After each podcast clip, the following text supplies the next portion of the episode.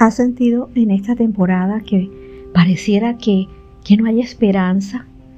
A veces converso con personas y las veo y las siento tan angustiadas porque se enfrentan ante la incertidumbre de todo lo que este virus ha generado.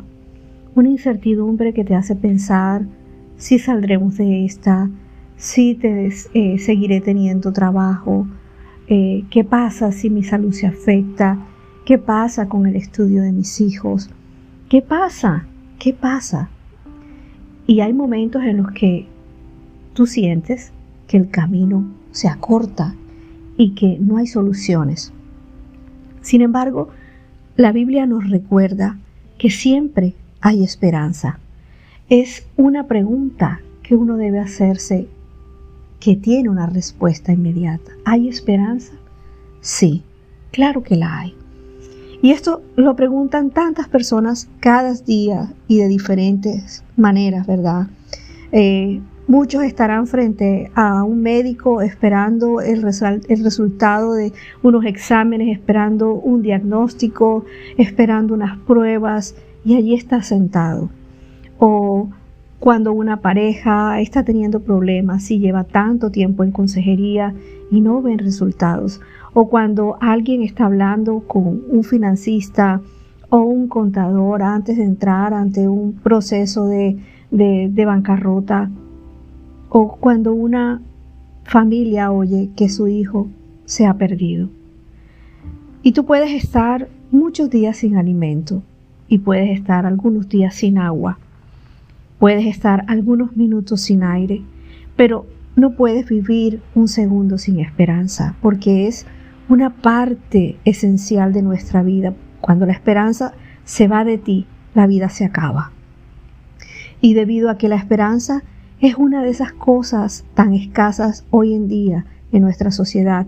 La gente cae en todo tipo de estafas, confían en falsas esperanzas, eh, se, eh, encuentran con gente que son psíquicos, se van donde las personas que le leen las manos, eh, oyen todos los días lo que es la astrología, eh, busca gente que realmente no tiene un poder sanador y, remedios que no funcionan.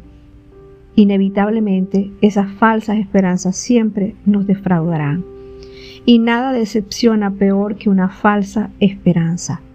Entonces, ¿a dónde voy yo para encontrar una verdadera esperanza? Mira, el libro de Romanos en el capítulo 15, en el versículo 13 dice, y el Dios de esperanza os llene de todo gozo y paz en el creer, para que abundéis en esperanza por el poder del Espíritu Santo. Necesitamos tener esa clase de esperanza. Mira, al final del libro de el profeta Ezequiel, Dios dice, yo soy Jehová Sama y en hebreo significa yo soy el Dios que siempre está allí. Dios siempre está aquí. Él está en tu pasado, Él está en este presente, Él está anticipándose a tu futuro, a tu futuro. Él está contigo en los buenos y en los malos tiempos. Él está en todas partes. Tú jamás estás solo, porque donde está Dios está la esperanza. Tal vez Hoy sientes que es un día sin esperanza. Tal vez hoy has recibido una noticia desalentadora. Estás esperando eh, que cosas que no te gustan acontezcan. Las estás viendo venir. Pero lo único que yo te puedo recordar es esta palabra, que Dios es el Dios de toda esperanza y que Él te llene de todo gozo y de toda paz en el creer. ¿Para qué? para que abunde en ti la esperanza por el poder del Espíritu Santo. Dios está allí, Dios no te ha dejado solo.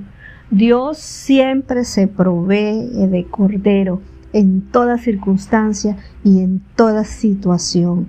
No desesperes, porque el Dios de toda esperanza está contigo. Dios te bendiga.